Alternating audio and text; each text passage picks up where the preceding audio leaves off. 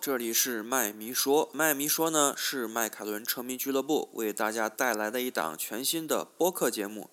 在这档节目里呢，我们会一起聊一聊迈凯伦车队和 F1 这项运动。您可以在新浪微博和微信搜索“迈凯伦车迷俱乐部”找到我们，也可以关注我们的 Twitter 和 Instagram 账号。我们的账号是 McLaren Fan China。如果您对我们的节目有任何的反馈和建议，非常欢迎您给我们写信。我们的邮件地址是 hi at mclarenfan dot club。宝宝，你是在冬季测试的时候去巴塞罗那看了是吧？对。啊，你是怎么想到在这个时候去啊去赛道呢？因为通常来说，我们出去看比赛，往往都是直接看正赛，很少。我是第一次听说有到，呃，在冬季测试的时候有车迷去现场去看了。我我所认识的车迷，你是第一个去现场看呃试车的。那其实以前也有一些呃车迷去过的嘛，但是呢，因为我自己那个假反正也用不掉，然后呢也很想去西班牙玩，所以就是当时想到了看到那个东侧他在那个加泰罗尼亚赛道的这个官网上面有这种信息，然后呢决定的那一天其实是他正好放了一个消息出来说开始卖票了，那我就问了一个我的这个小伙伴，我问他去不去。因为我们其实都蛮想去西班牙玩的，然后他说应该可以，没什么问题。后来那我们就这么把票给买了，接下来行程也就定了。那挺棒的，两周的测试可以去看一周，然后再玩一周。我基本上是看了第一周的两天，就是第一周的十九、二十号，后面我就去玩了。那就中间两天了。对的。嗯，那你们有买什么？不一样的票吗？因为好像我看到西班牙那边测试的话，它好像分看台票和围场票呀。我第一天买的是看台的票，然后第二天买的是围场的这个票。诶，那那它的围场有什么特别的福利吗？你给大家说一说吗？它的围场其实也没什么特别的这个福利，就是你可以进到这个围场里面，然后呢就是。呃，因为是东侧嘛，其实也很多的都是不太正规的嘛，就是呃比较简易。然后围场里的话就是比较小，这个加泰罗尼亚赛道这个围场不像上海有那么大的这个 paddock，它比较小。然后各家的这个 motorhome 啊，包括这种什么休息区啊，都搭在一起，都是一排一排的，就是没有空隙的这一种。然后麦克拉伦的话，他是呃没有搭那个 brand center，可能是因为测试嘛，也那个。搭起来估计耗费很多的人力物力，所以他们没有搭。那那你后来有进到 McLaren 的呃休息室吗？呃，我没有进去，但是呢，就是在那个他们一个休息区，他其实搭了一个简易的这种棚一样的，就在那里门口，就是也碰到一些车迷啊，包括车队的人啊什么。进去我没有进去，因为我当时在别的地方玩。那是可以可以和可以见到我们两位车手吗？可以。有两天我都有碰到，然后我去的第一天的话，其实是诺里斯在那里上班，然后第二天是塞恩斯上班。那第一天的话呢，就是见到塞恩斯大概几次吧，来来回回走了走了几圈，然后就看到他进进出出的。然后第二天嘛，诺里斯因为他不上班，上午我就看到他去参加那个 F1 的那个官方的，就是照片拍摄，可能还有一些采访什么的。然后到了下午，他也反正没事情干。呃，也在那里进进出出的。那我们正常去看比赛的话，呃，通常都是呃周五看练习赛，周六看排位赛，然后周日看正赛。像你们在东侧的时候去赛道的话，你们一般看一些什么东西，玩一些什么东西？呃，东侧的话，其实他们就看起来还是比较轻松的，但呢，其实我觉得也是暗暗潮汹涌，因为他们这一帮子人其实也我觉得都挺紧张的。但是看起来的话，其实跟那个呃我们一般的这个排位赛没什么特别大的差别，就是按照他的这个车队的这个计划，他们就出来跑啊这个样子。然后跑完跑几圈，就是完成了一个就是计划以后再回去，对吧？然后过了一会儿又出来。但是呢，东侧的时候，他因为可能因为保密的这个关系，就所有的车队，他的这个批房门口都是拉了那个就是像那种帘子一样的，其实也不能算算帘子，就是反正就是把它都盖起来。然后车子出去了，那就把这个打开，对吧？然后等车子回来了以后，他就马上又盖起来了，就外面的人什么记者啊也拍拍照是拍不到的。这个很正常，应该会就避免展现过多赛车的细节。对，反正每一家基本都是这么做的。那当时你们在赛道的话，有没有看到很多和你一起去看的车迷？有有碰到一些从呃英国过去的迈凯伦的车迷，还是在欧洲的车迷？对，因为随便，因为好像还有很多日本人，对，还有很多日本人也是过去看的。嗯，我好像看到推特上有塞恩斯的日本车迷挂的横幅。对，反正我就看到亚洲的话，就是有日本人还挺多的，就不像我这种跟我朋友只是 两个人形形形单影只，他们是有一群人，我觉得。那那赛道那边是周边像比赛日一样有什么可以吃的咯什么吗？还是要自己带呃，餐饮啊什么的，它都是有的。就是在那个主看台的这个下面，它都会有一个餐饮的这个区域。其实也很简单了，也就是一些呃汉堡啊这种快餐。然后呢，它加泰罗尼亚其实有一个官方商店在那里，它里面也会卖一些这个赛道的一些纪念品。那你们可以去车队的嗯休息区，可以蹭吃蹭喝吗？有没有车队招待车迷的饮食之类的？像我们这么忠诚的车迷，有去赛道迈凯伦其实是有给，就是有一个 offer 一些 drink 的这这个时候，但是也不能一直待在里面，毕竟人家还是要上班的。嗯，那赛道赛道的那些餐饮贵吗？不贵不贵，就是正常的价格。跟外面没有什么很大的差别。应该在赛道上，在测试呃试车期间，车手应该不会，就是当天没有任务的车手应该不会特别忙。有没有在围场里面有啊遇到车手，然后有跟车手有做什么交流互动吗？嗯，虽然他们当天不上班，但是他们肯定也是有事情做，就不会长时间在外面逗留的，也就是来来去去就是。看到有如果有人找他们签名啊、拍照啊什么的，他们也会听一下。然后我好像记得有一天就是，嗯，诺里斯不上班那一天，他还从这个就是他们的休息区里面带了一包糖出来。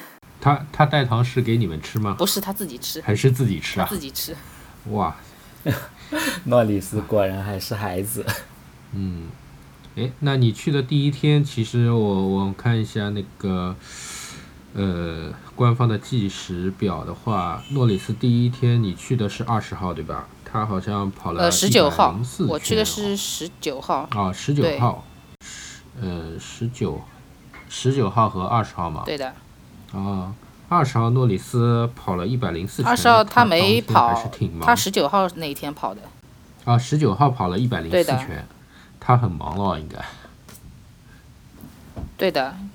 就第一天还是圈速看起来是，就从量上看起来还是蛮满意的。但是第二天，嗯，我记得塞恩斯是很晚才出来的，就不像前面两天他们都是等上班的那种状态，就是 P 区一开放他们就出去了。第二天，呃，他们说是临时就是连夜更换了一个底盘，然后就是需要做一些很多的这个 set up。后来二十号那一天他还是很晚才出去跑的，但是据车队的。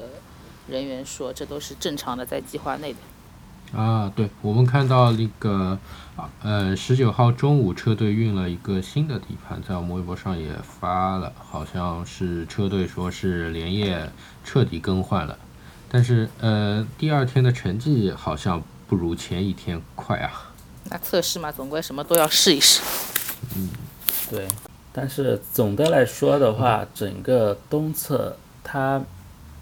迈凯伦今年的东侧应该是近近几年来最好的一次了吧？两个礼拜一共八天跑了八百七十三圈。对的，他其实第一周的这一个呃任务，就是跟去年我想一想，他应该是就是第一周的前面两天就已经完成了去年第一周所有的这个圈速。嗯，今年今年的圈数还是相对这几年来说是一个很大的一个进步。对，在所有车队里面，迈凯伦排到第六名，八百七十三圈，还是梅赛德斯还是绝对的劳模跑，是唯一一支车队跑超过一，跑吗？嗯，他他们是唯一一支车队跑超过一千圈的。嗯，这个，呃，塞恩斯和诺里斯的圈数对比的话，也是塞恩斯跑的比较多，毕竟好像经验还是塞恩斯比较足啊，比较稳扎稳打。诺里斯还是有点紧张吧，可能。对圈圈速方面的话，虽然我们不知道他跑这个圈速它载油量各种细节，但是从圈速上看呢，也还是我们两位车手还是塞恩斯稍微快一点。嗯，对。宝宝去那个赛道，呃，你你住在巴塞罗那赛道附近吗？对，大概十公里左右的这么一个像 B N B 一样的点，然后那里有有那个谁啊，就是哈斯也住在那里。嗯，和哈斯住一个酒店啊？对，因为他其实那里附近选择不是很多。然后最近的那每天可以乘哈斯的车去赛道？呃，我第一天其实到的时候问过他们，但是他们说他们早上五点多就要走了，所以那这个时间对我来说也很早。嗯，那车队车车队果然是比较辛苦啊，每天很早就要去赛道。那后来你是怎么怎么自己打车吗？还是对我自己打车，因为他公交车之类的。他因为就是嗯。离赛道也不是很远，大概就十公里左右的这个路程，所以打个车也是蛮方便的。后面除了你去看在赛道看试车之外，我有有看到你说有去了阿隆索的博物馆。我相信很多车迷都对阿隆索这个博物馆是很感兴趣的。你可以跟大家简单介绍一下这个博物馆，它具体都有哪一些东西，然后你看下来的个人的感受怎么样？其实这个博物馆，嗯，是在他的这个家乡，然后就是西班牙的这个西北部地区吧，应该算蛮北部的一个地方。然后呢，就是这个博物馆其实也不算在他老家的这个市中心的这个区域，也是有点偏的啦。就如果你按上海来算的话嘛，他这个博物馆就造在了昆山，大概就是这种位置。呃，其实也不是很大，跟我们平时看到的照片上的也差不太多。交通呢，其实不是很方便。如果要去的话，我建议大家自驾。对的，因为那个地方其实它，我觉得就是在原来的这个它的这个地皮上面，呃，造了一个，就是可能一块空地上面造了一个这个博物馆。然后呢，那条路应该也是后面才开的。就是它旁边不是有个高速嘛？那个路它是后面才开的，就可能因为造了这个博物馆才开的。对的，然后它其实只有车道，没有人的道，所以就是如果说真的是坐公共交通的话，它这个班次是特别的长，然后你下来以后再要从那个就是它那个造的高速上面走一段，就比较危险。嗯，那看来个人车迷去。博物馆这个路程还是要计算好，有有一定的阻碍，阻碍难度系数还不小。对的，就是去那里，我是特别建议大家自驾，不要像我一样。那他这个博物馆都展出了什么东西啊？他其实在这个博物馆里面就展出了从他大概小时候开始，对吧？三岁多、四岁不到的样子开始参加的这个比赛，然后一直到现在。整个职业生涯的一个呃展品，包括车啦，还有什么奖杯啦、衣服啊、靴就是那个赛车鞋啊，还有手套这种。那基本上就是他整个职业生涯的，对，没错，他的成就的展出吧，差不多是。那那你有没有看到他今年最后那个一月份刚刚在戴通纳拿到冠军的那个冠军奖杯有吗？戴通纳那一个好像还，他好像在门口有一个地方，就是有一块像易拉宝一样的，但是奖杯我好像没有看到。去年勒芒冠军的勒芒有的对。那他在在那里，他是不是还有一个卡丁车学院呢？对，就在赛道的，就是在博物馆的这个旁边。这卡丁车大家可以就是随便去好像不是给社会开放的，对。他在那里的对他的卡丁车学员对的。那当时你去的话，去的时候有没有学员在那里练习啊？有有人在那里开，对。但我去的那一天是周日嘛，所以他他博物馆楼上有一个什么咖啡厅没有开。据说在那个咖啡厅上面可以看整个这个赛道。要是你去的话，能遇到阿隆索，那就更棒了。啊，那是完美错过，他不是在第二周去了吗？对他。他去了巴塞罗那那个对那个呃世界移动大会数，码展，对，然后又又去了赛道。对，就是完美错过。嗯，那那那整整个博物馆给你印象最深刻的，你你觉得是什么？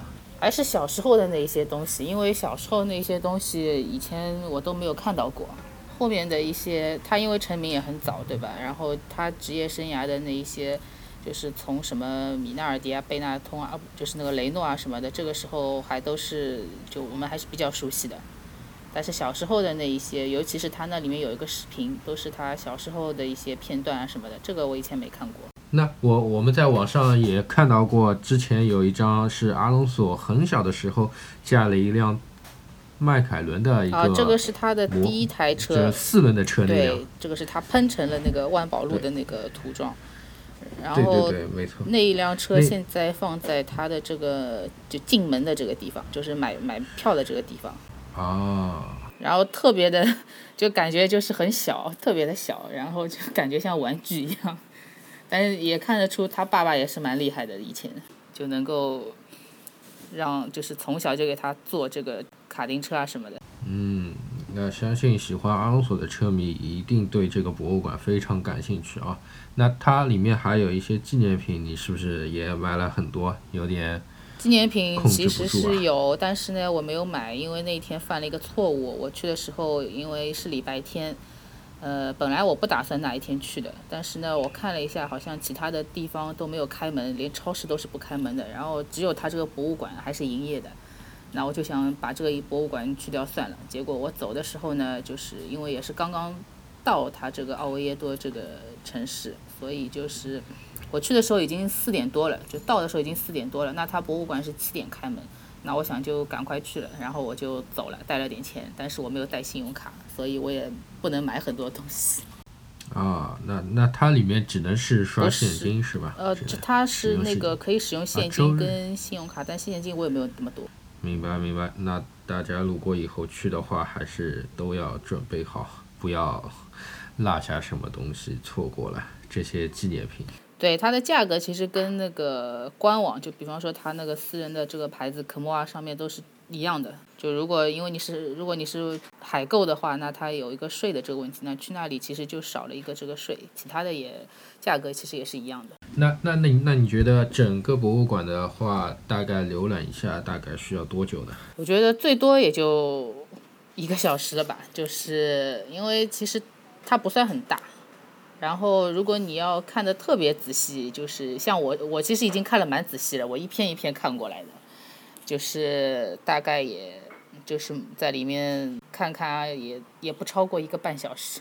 那里面除了卡丁卡除了卡丁车之外，其他的互动可以有什么东西吗？呃，其实没什么互动，在它因为是个博物馆，然后因为它这个博物馆也不像你平时看到的这一种大的这个博物馆，它其实也没什么互动，也没有那种什么互动区啊什么的那种给你体验体验，不像你去什么 NASA 对吧？然后还给你做一个宇航员的这种东西可以玩一玩，这种都是没有的。它毕竟还是个小规模的博物馆，我觉得它这个博物馆其实也就是他自己呃的私人的一个典藏吧，顺便开放给公众参观一下。有没有人给你们去参观的人去解呃解答呃解答问题啊，或者说解说一下？他好像是会带那种导览的，但是呢，我也没有用，因为我觉得我也不需要什么导览，呃，毕竟对他还是蛮熟悉的。说的也是。我看你分享，你除了去博物馆之外，你也分享了一些照片，是就是头哥他老家，你也去游玩了，对看风景确实非常美。对，没错。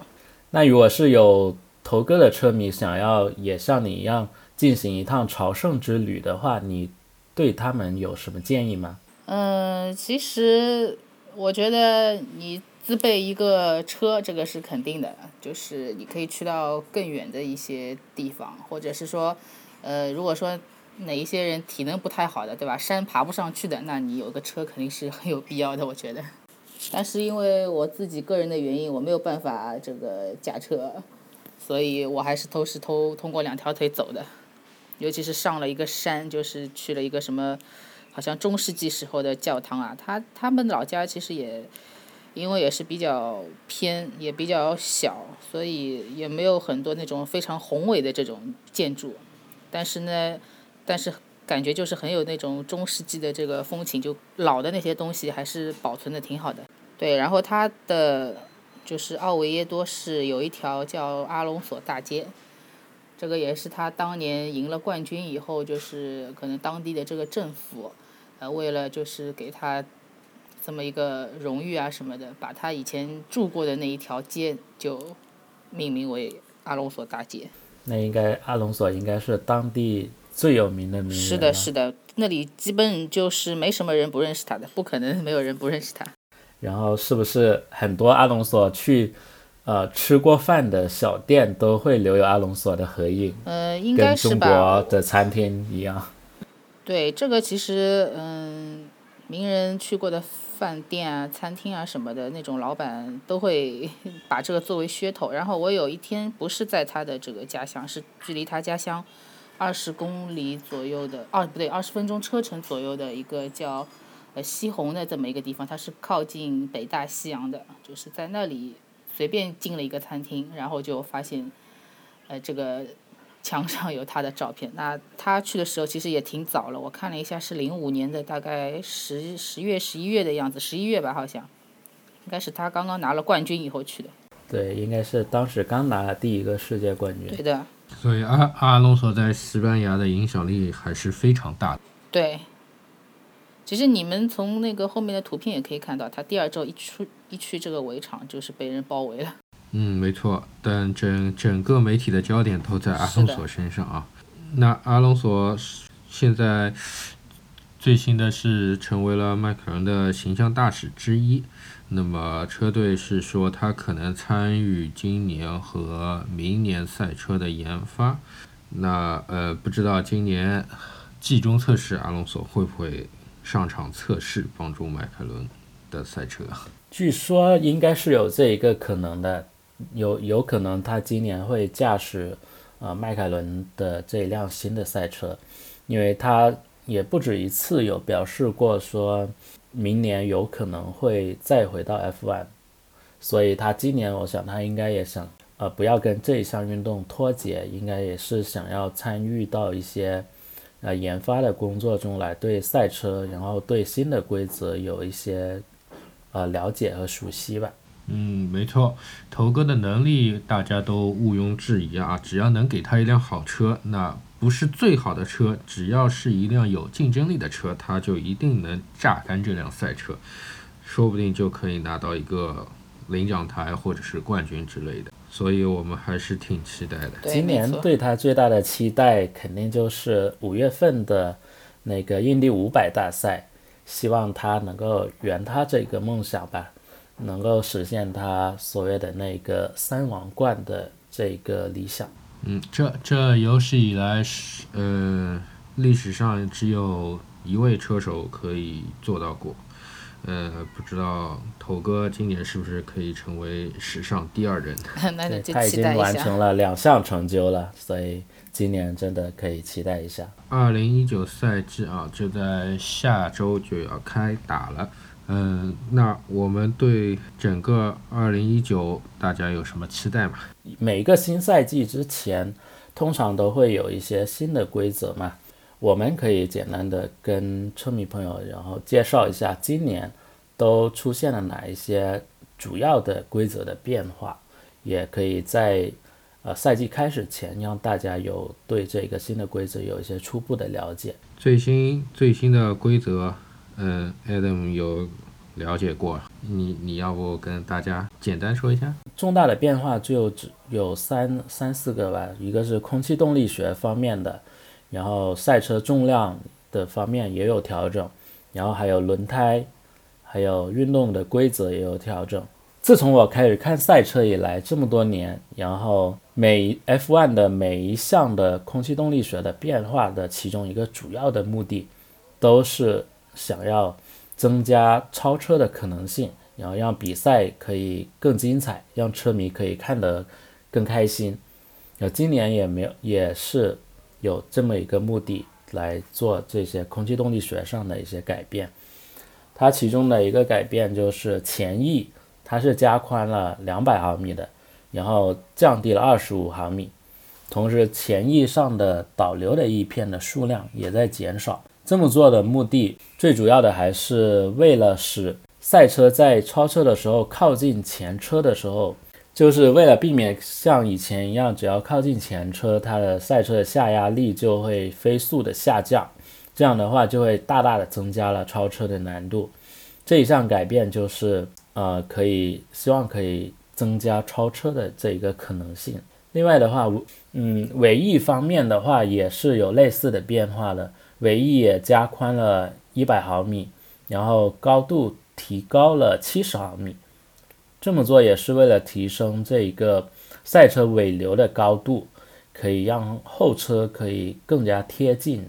理论上来说，做出这些改变的话，我们可以看到更多的近身搏杀的一些战斗吧。嗯，还有就是贝耐利每年都会被吐槽的轮胎啊，不知道今年，呃，之前看报道说汉密尔顿已经吐槽过今年贝耐利的轮胎了啊。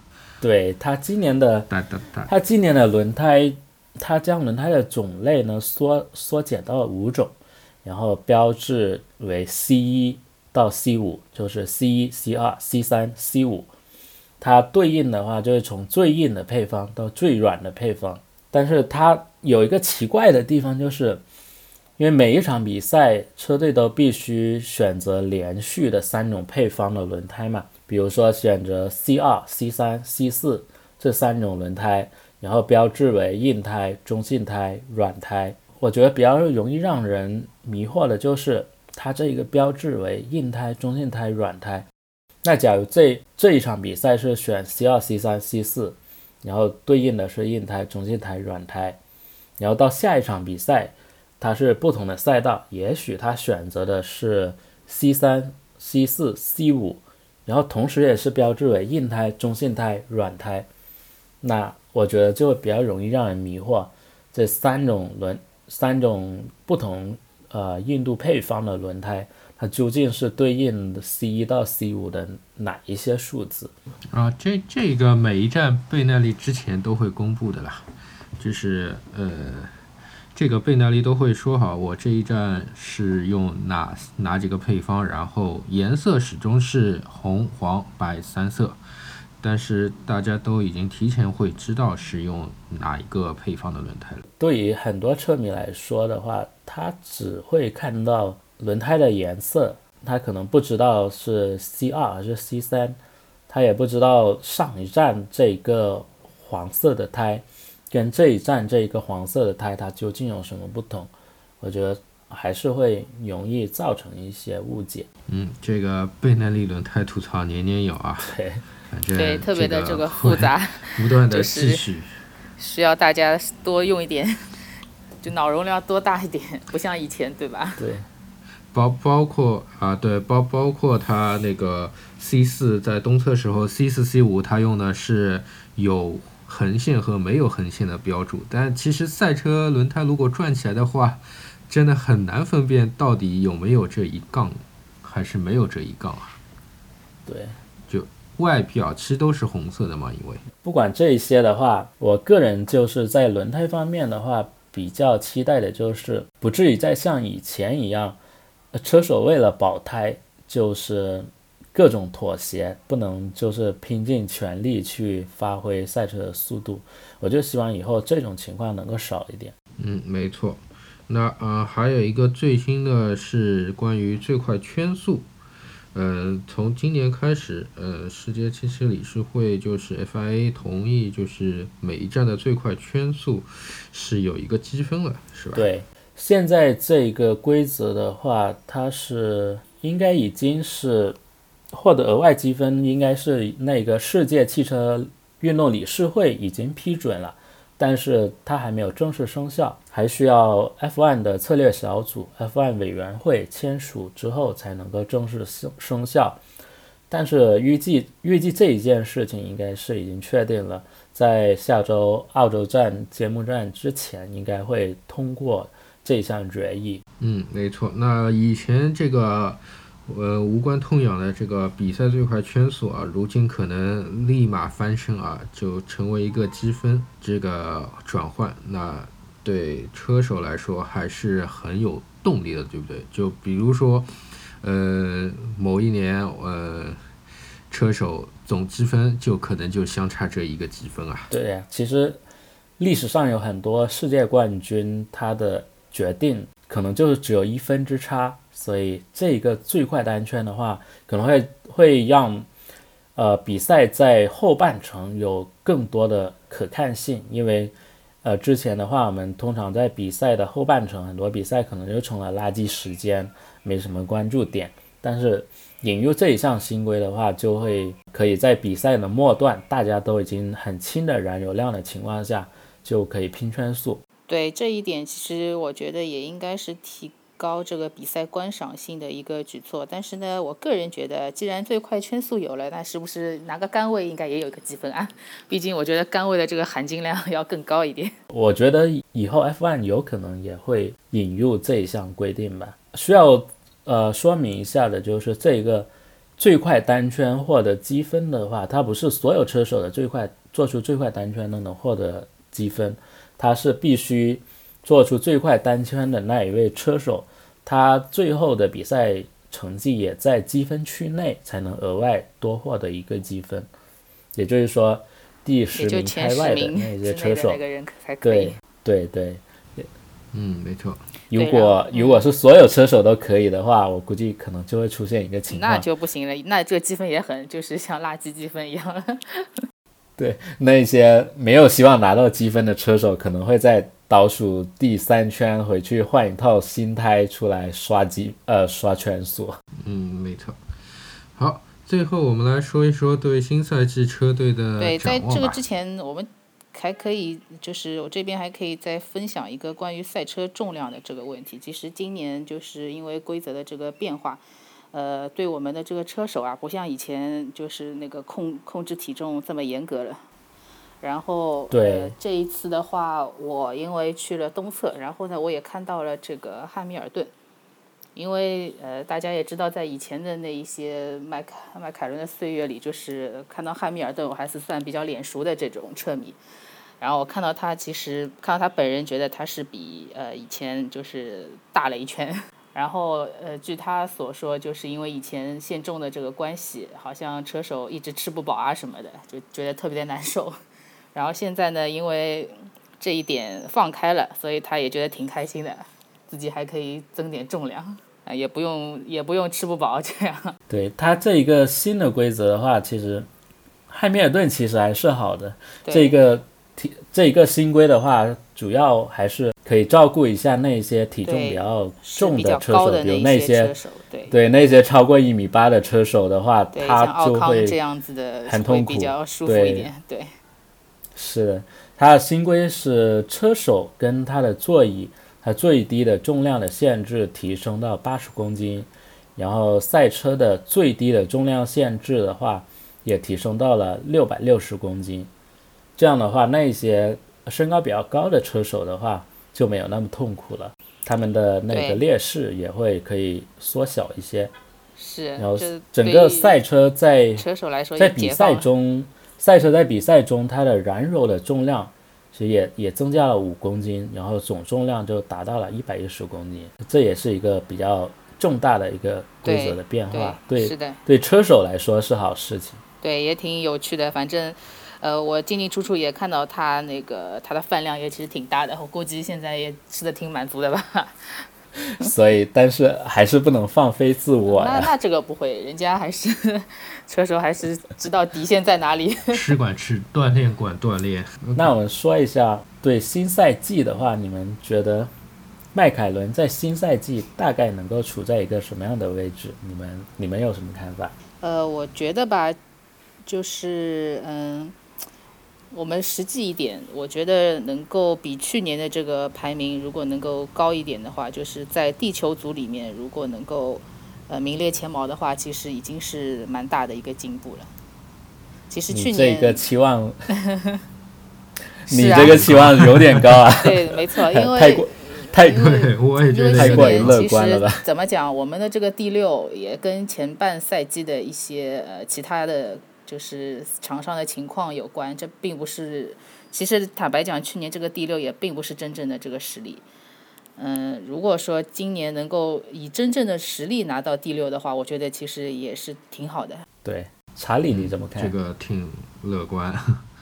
啊，我我觉得我们还是一步步稳扎稳打。